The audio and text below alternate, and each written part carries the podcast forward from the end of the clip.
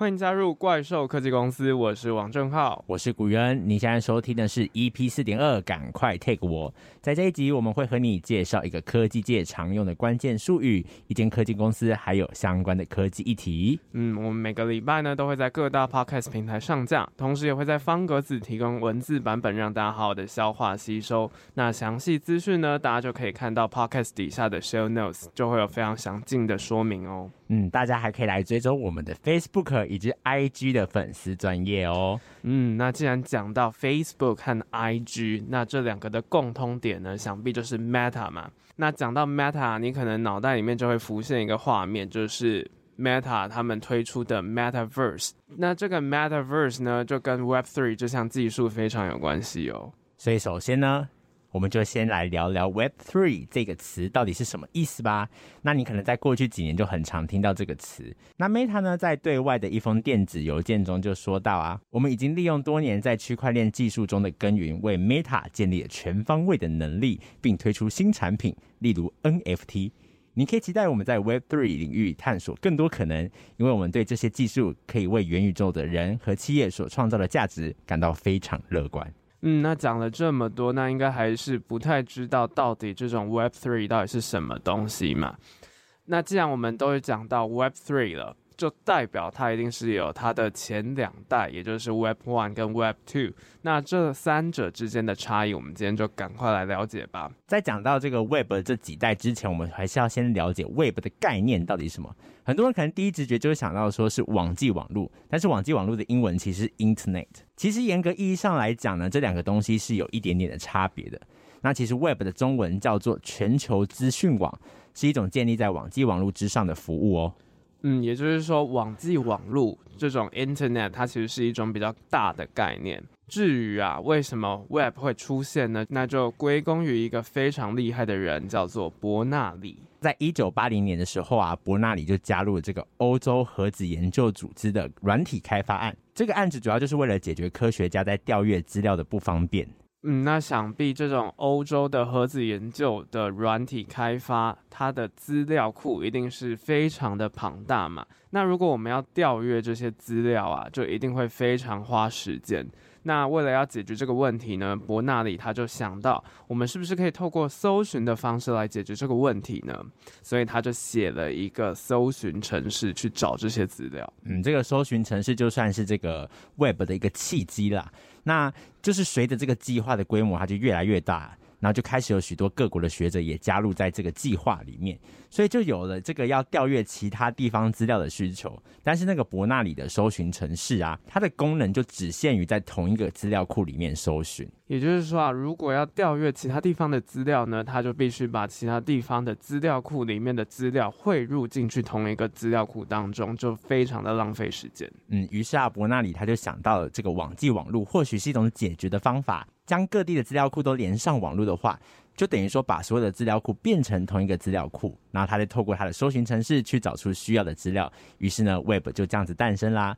所以伯纳里也被后人称之为 Web 之父。嗯，那了解完 Web 的概念之后呢，我们就回过头来来讲 Web One、Web Two 跟 Web Three 这三个概念到底差在哪里。那我们就先给你一个重点，就是虽然他们是不同时间点出现的一种网络迭代的模式，但这不代表是说现在的网络生态已经没有前两代的模式哦，反而 Web One、Web Two、Web Three 是同时存在的。那我们就先从 Web One 开始说起。其实 Web One 从网络开始之初就开始了，也就是刚才那个伯纳里的那个时代。那这个时代呢，资讯的传递就打破了地区的限制，只要透过网址，任何人都能够在任何的时间点看到同一个网站。但这个时期呢，使用者还没有办法轻易的分享自己的看法，只能单方面的接受网络业者给予的资讯。那例如说，一开始的雅虎就算是这种门户网站，可以读取大量的资讯，但是只能看，没有办法进行互动。嗯，那刚刚讲的就是 Web One 这种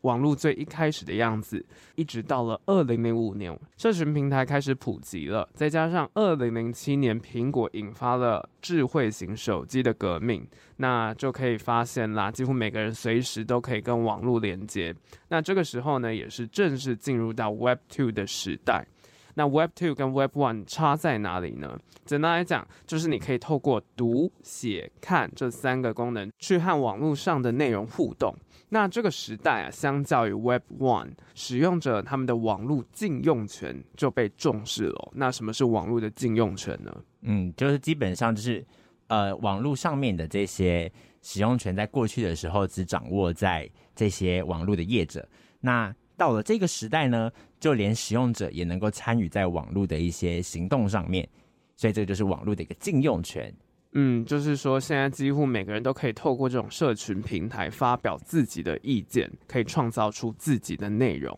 那比较代表性的例子，应该就是 Facebook 和 YouTube。那从此之后啊，网络的业者和使用者之间有了双向的互动，也就是说，不同于传统是透过大众媒体单向传播的形式，现在也进行了互动的方式了。嗯，不过唯一的问题啊，就是说这个互动就只能在这些平台内，而在平台之外呢，仍然维持着 Web One 的一个状态。所以平台会收集这个用户的资讯，以此作为这个经济的来源。但是啊，这些资讯其实就被少数公司商业化了。所以这些平台的网络业者，也就是我们很常讲的科技巨头，他们开始壮大之后呢，大家就陆续注重隐私啊，还有想要打破这种平台的限制。Web Three 就是这样的概念，它是在 Web Two 的基础上想要解决这些问题而产生的，也就是我们常听到的，有像是去中心化啊，还有要尊重隐私权这些问题。也就是说，希望可以透过 Web Three 去重新分配网络数据的所有权。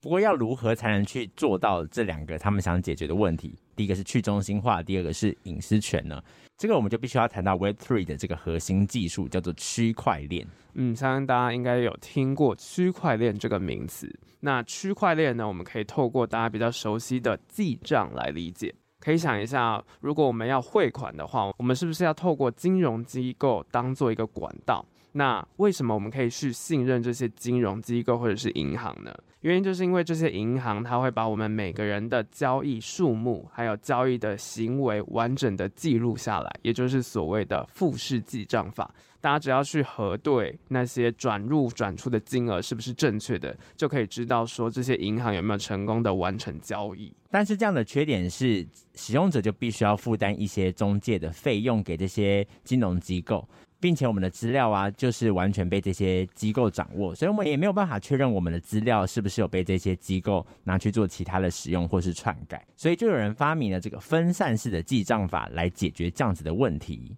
那分散式记账法其实就是把我们过去委托给这些金融机构管理的这些交易记录，直接分散给每个使用者。也就是说啊，每个使用者他们都拥有这个账本的所有权。只要有人进行交易呢，那每个人的账本上面就会同时记录这次的交易。但是啊，要在每个使用者的账本上都记录，并且验证这笔交易资料的完成度呢，是需要花费大量资源的。所以就出现了一个新角色，叫做矿工。矿工呢，他们就贡献他们的硬体去帮忙运算这些资料。不过啊，他们也不是免费做这些事情啊，天下没有白吃的午餐。所以呢，为了要给予矿工他们相应的奖励，就有了新的货币形式，也就是大家很常在科技圈听到的加密货币。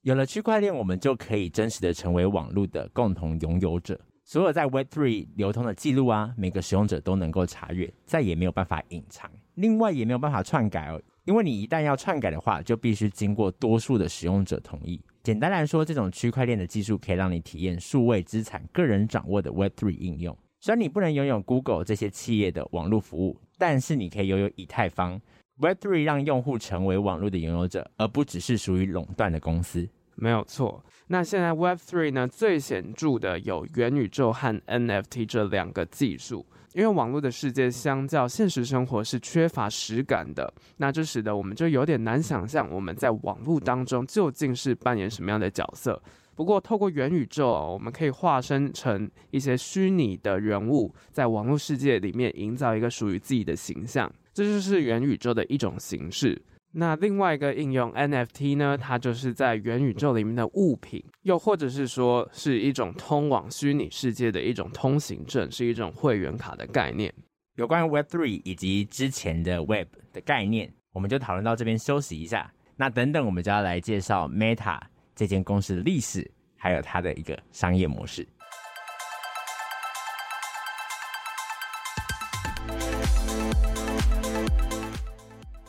接下来呢，我们就来了解一下 Meta 是怎么样的一间公司。那照惯例一样，我们先问一下宇恩，就是你觉得 Meta 这间公司是什么样的一间公司呢？Meta 这间公司哦，我对它这个改名前的 Facebook 是比较有印象的。这个也是大概在这个国中时期的时候，然后哎，就有人这个不知道为什么。在网络上找到这个 Facebook，然后他就邀请，哎，我们一起来玩这个 Facebook 啊。其实大家应该都是为了玩他那什么开心农场啊什么之类的吸引进去的啦。一开始的时候，嗯，那就和语言刚刚说到的 Facebook 这间公司呢，其实一开始的宗旨就是要连接这世界上的每一个人。那它也的的确确是社区平台的霸主哦。那接下来呢，我们就来介绍 Meta 这间公司。嗯，Meta 呢，它其实全名叫做 Meta Platform，它的前身其实就是 Facebook，大家非常熟悉的社群软体。在二零零三年的十月，当时有一个叫做马克·祖克伯的哈佛大学生，他写了一个叫做 FaceMash 的网站。那这个网站呢，它会搜集哈佛校内网络上面的照片，并且啊，将两张照片并排。让使用者选择比较火辣的照片，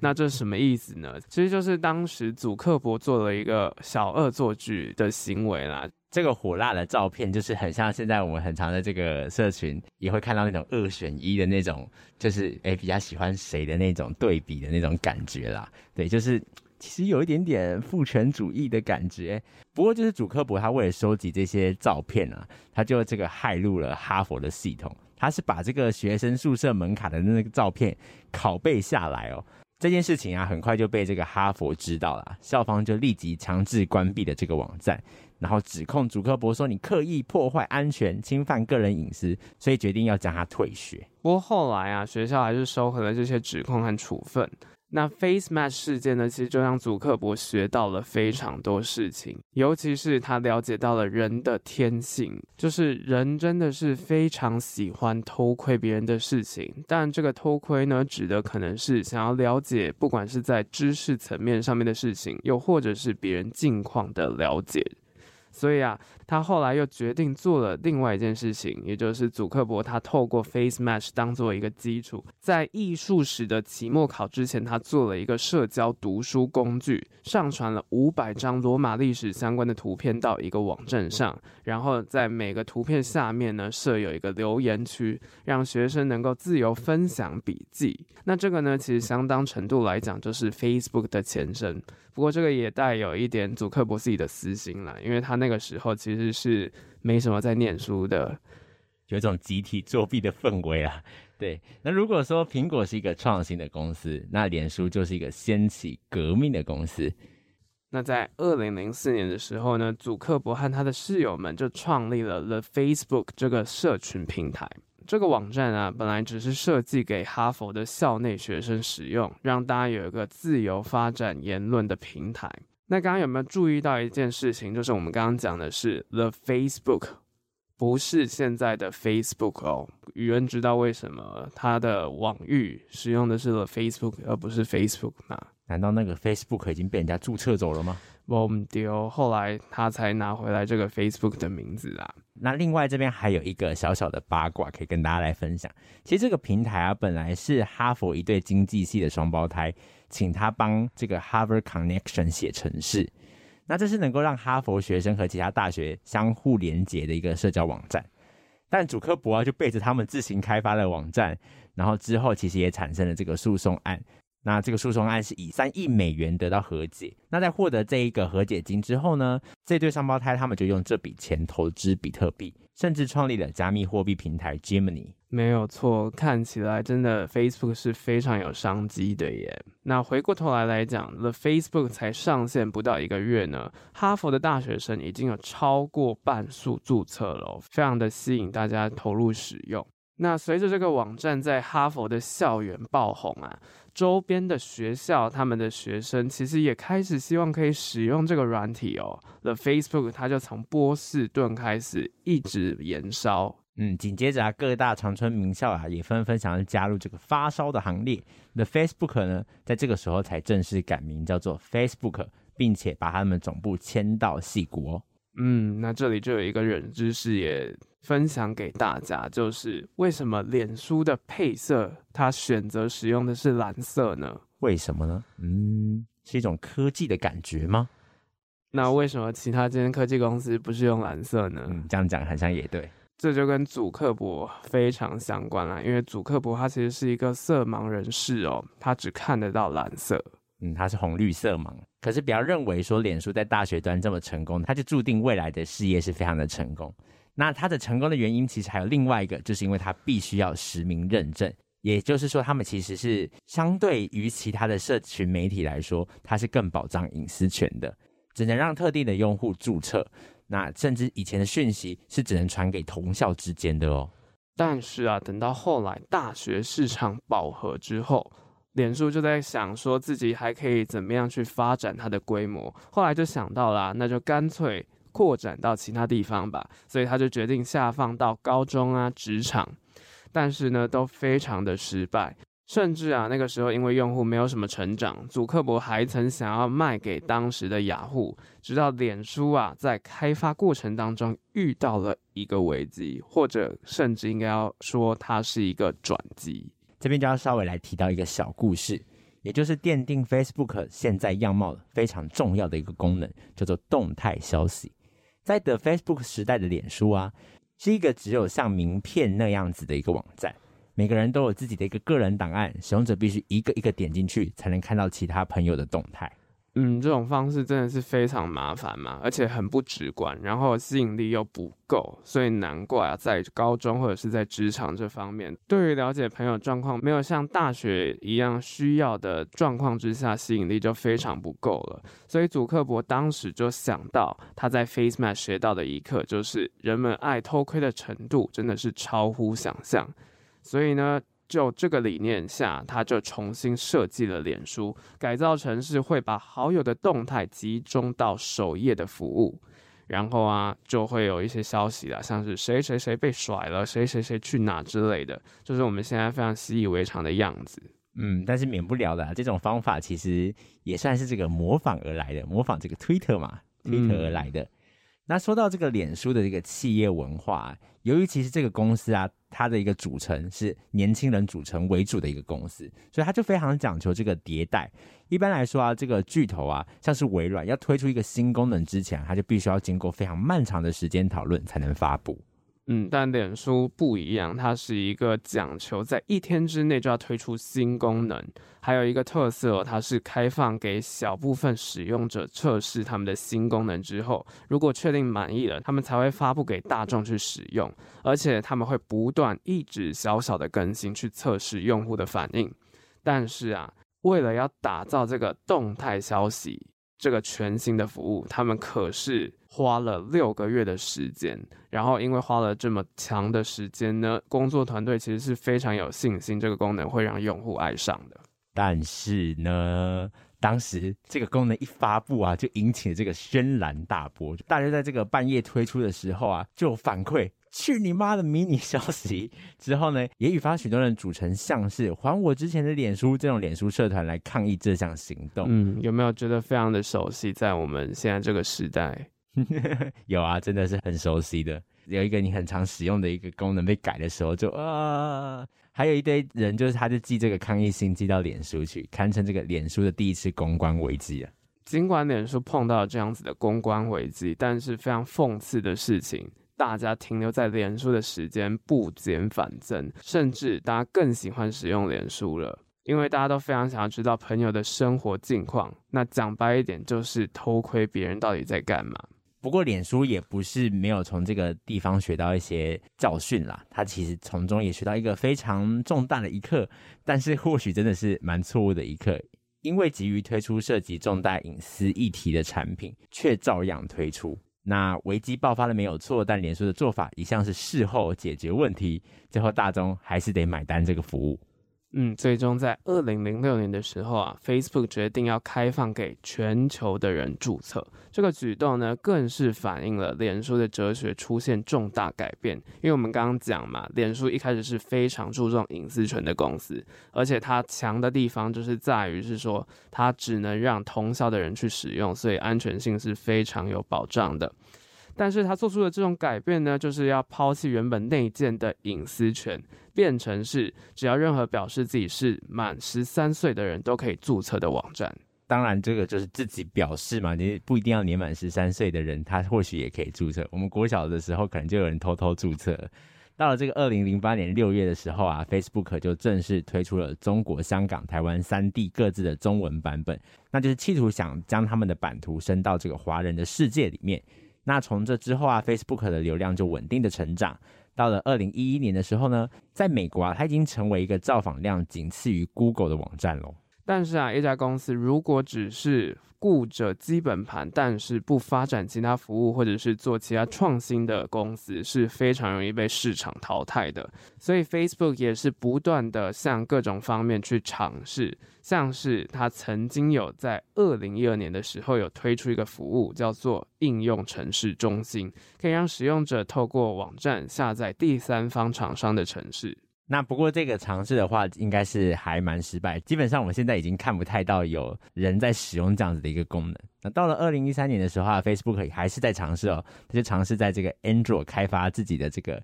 UI，那叫做 Home，而且他们就跟这个 HTC 合作啊，在他们接下来推出的这个新机叫 HTC First，要搭载这种 UI。不过基本上发展的还是不太成功了。嗯，那为什么这个 Facebook Home 会失败呢？就是 Facebook Home 当初在推出的时候，其实也是算是一个非常创新的东西哦。因为当时的手机有两种特色，也就是大家都已经知道的苹果生态系和谷歌生态系。那脸书这个时候，他想要做的是透过社群图谱和兴趣，设计一个非常符合人性的手机。再加上脸书当时呢，已经是这个世界上最受欢迎的城市之一了。那到底就这样的状况，为什么 Facebook Home 还是会失败呢？嗯，为什么会失败呢？可以想想看啊，你会想要一天到晚就是手机解锁荧幕的时候都一直看到脸书吗？这个的确是一个很大的问题耶。其实我也没有想看到别人的这个资讯，结果它就一直跳出来，这的确也是一个非常大的问题。难怪它这个不太成功啊。没有错，所以后来。在同年二零一三年的时候，Facebook 还是回过头来去强化它社群平台的功能，还将 Twitter 非常好用的 Hashtag 功能加了进来，又再继续学了 Twitter。隔一年啊，他还宣布了推出新的新闻服务，叫做 Newswire。那也就是因为这两个功能啊，使得 Facebook 啊变得更有这个大众媒体的一个性质。再到这个二零一五年的时候啊，Facebook 还新增了这个五种反应，以前就只有赞嘛，这个功能就有些人觉得说啊，只有赞跟不赞会不会太两极了，所以他就新增了五种反应。那这一一度引发了蛮热烈的一个讨论。呃，隔一年呢，他又新增了这个 Facebook 的直播的功能，那让这个资讯的传递可以更加的及时，而且更有临场感。嗯，就是 Facebook 还是持续继续巩固它这种社群龙头的地位，但是除了 Facebook 本身，它在发展之余，还是没有忘记再继续跟着时代进步发展其他的服务，像是现在随着 Web3 的技术发展，二零二一年的时候呢，Facebook 也就决定把自己的开发重点转向是建构元宇宙这个虚拟和现实互相融合的系统。于是，祖克伯也把名字改成 Meta，并且宣布呢，未来发布的产品都会继续前往元宇宙迈进。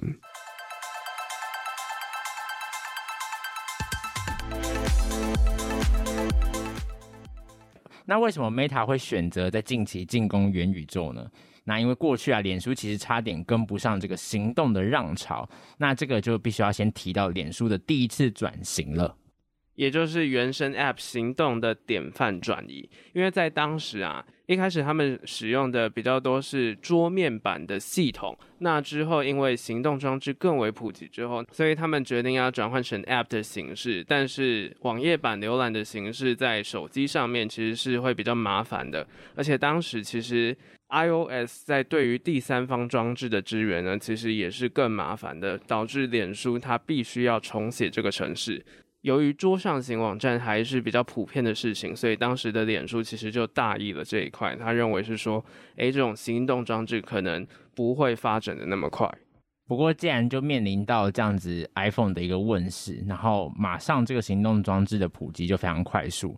那势必呢，也需要加速开发这个手机原生软体的一个速度。如果将原本是网页版的这个 FB 要转换到这个手机，就面临到了版面的限制。那其实呢，以广告为主的这个 Meta 呢，它这个时候就遇到了很大的一个危机，一个麻烦。嗯因为 Meta 它的营收来源非常大的占比就是那些广告，尤其是那种横幅式广告。在以前桌上型电脑的时代呢，这个广告类型呢就会显示在整个网页界面的最右上角。那如今使用的是行动装置的话，你看那个手机这么小，到底呢它要在哪里放广告呢？所以这个时候 Meta 它就有想到新的方式，也就是何不让广告变成贴文的一部分呢？嗯，那这样子的一个广告的形式就非常的有效果。它不仅解决了广告无处放置的一个问题啊，更是大大提升使用者接受广告的一个意愿。因为使用者其实就是会以为说这个很像是某一个使用者发出的讯息而已，所以这个广告呢就非常顺利的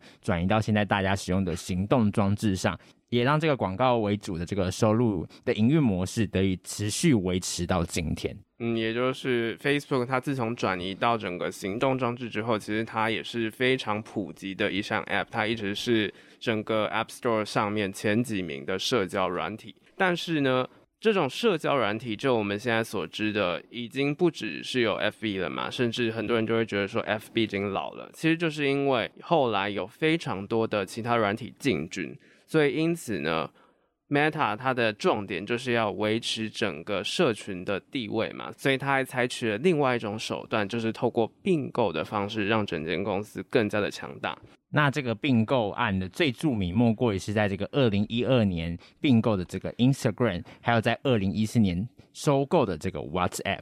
那其实呢，在收购 WhatsApp 这一年呢，它同时也收购这个 Oculus 这家公司，这个也很重要。等下我们就会讲到为什么这三家公司对 Meta 后来的版图会有很大的影响力。其实这三个就性质而言，都算是蛮不一样的服务哦。以 Instagram 和 WhatsApp 来讲，它都是比较偏向整个社群软体的，但是其实两个它的讯息传播的方式其实也是不太一样的。Instagram 它的重点呢，其实它就是以图像为主的社群模式，就和脸书不太一样。虽然当时的脸书已经有推出相片的模式，也非常受到大家的喜爱。但是 Instagram 它有非常多的滤镜以及不一样的分享模式，所以其实对于年轻世代，他们是更喜欢使用这样子的社群。没有错。那另外一个这个 WhatsApp 呢，它其实也是一种层面的一个社群平台。那 WhatsApp 所代表的呢是即时通讯的这一个面向。不过大家就应该会蛮好奇说，Meta 不是早就有自己的这个即时通讯平台 Messenger 吗？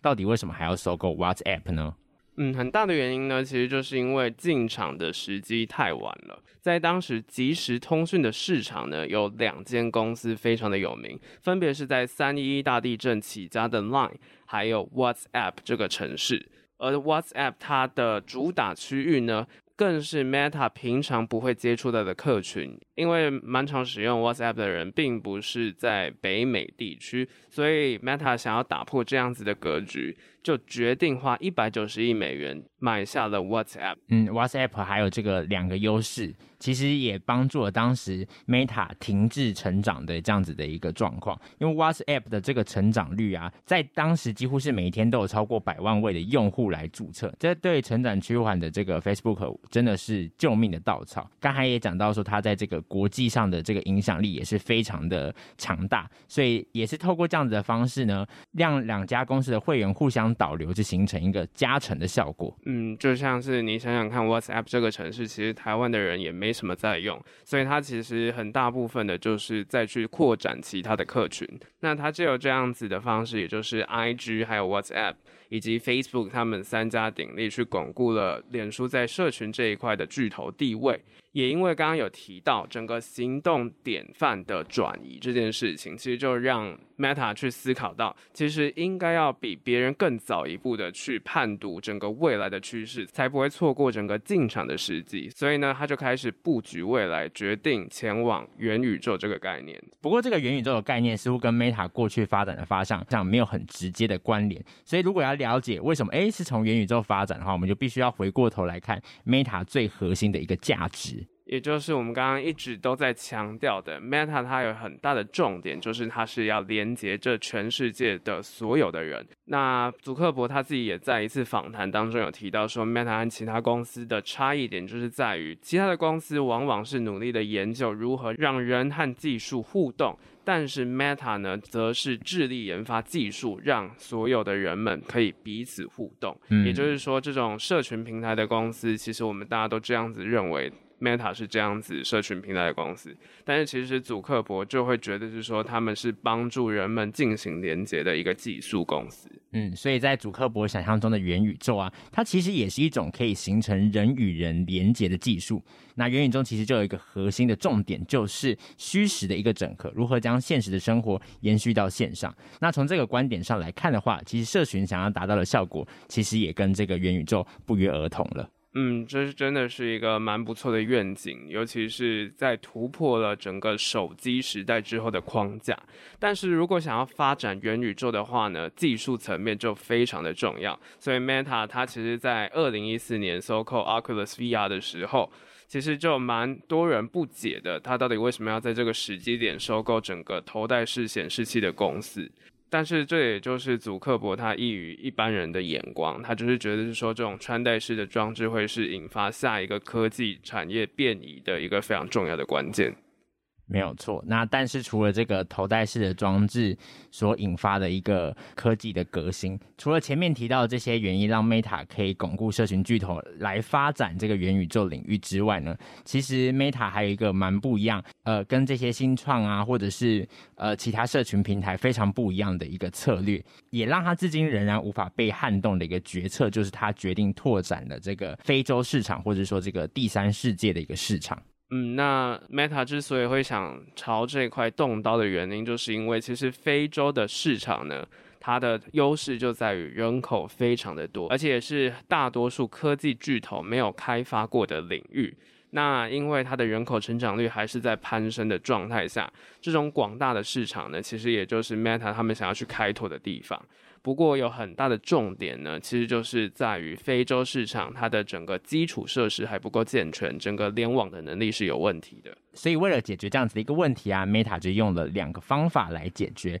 那分别就是 Facebook Lite，还有跟这个马斯克旗下的 SpaceX 合作。嗯，那什么是 Facebook Lite 呢？简单来说呢，就是它是透过开启速度快，然后节省手机资源，当做它主要的特色去进攻比较低阶啊，又或者是手机比较老旧，它的整个晶片是没有办法去跑比较复杂的 Facebook 主城市的那种手机，而且它还有一个特点，就是在网络流量的方面呢，它是可以更节省的，而且是只要二 G 网络就可以使用的，在一些比较网络设备不完善的地区，其实是一个非常便利的服务。嗯，不过这对于冲击非洲市场或是第三世界来讲，力道是仍然不足够的。因为在非洲许多地区啊，他们甚至是连网络都没有的。所以 Meta 它其实就开展它的第二个计划，就是与这个马斯克旗下的 SpaceX 合作。那他就想要透过这卫星的方式。让非洲撒哈拉沙漠以南的人都可以联网。嗯，不过这件事情呢，非常的遗憾，没有成功。原因就是因为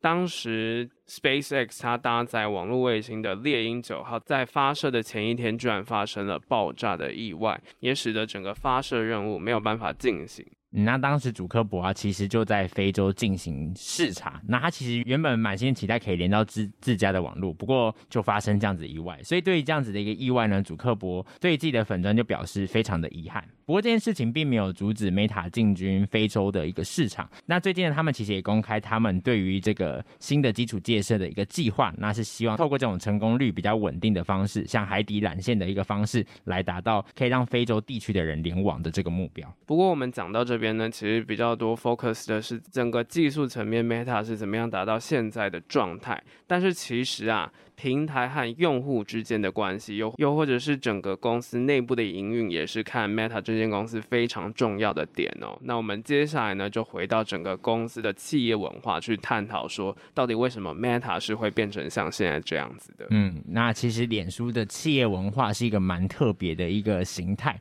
它是透过这种双头领导制。那为什么会造成这样的双头领导制呢？原因就要回到这个二零零八年的时候，当时祖克伯呢找上当时在 Google 工作的桑伯格，那希望他可以成为公司的营运长。那祖克伯之所以会需要找桑伯格呢，主要就是因为当时的祖克伯还是大学生嘛，而且是辍业的大学生，非常的年轻。其实对于领导整间公司，可能在整个幸福力上面，又或者是在处理上面，他其实是更需要一个年纪比较资深，像是。姐姐的角色去带领他的，像是祖克伯自己就有蛮多个姐姐，所以他当时就有选择去找桑伯格，想要让整个公司的营运可以更加的顺利。就变成是说，祖克伯去构想整个技术层面要怎么样让 Meta 变得更好，那桑格伯格呢，则是负责技术以外的事情。像是桑伯格他在 Google 的时候呢，他就决定让整个搜寻结果上面可以出现广告，然后也让广告成为 Google 主要的营收。那他也透过这样子的模式呢，把这种广告的形式搬运到 Facebook 上面来，也成功的就让整间公司转亏为盈。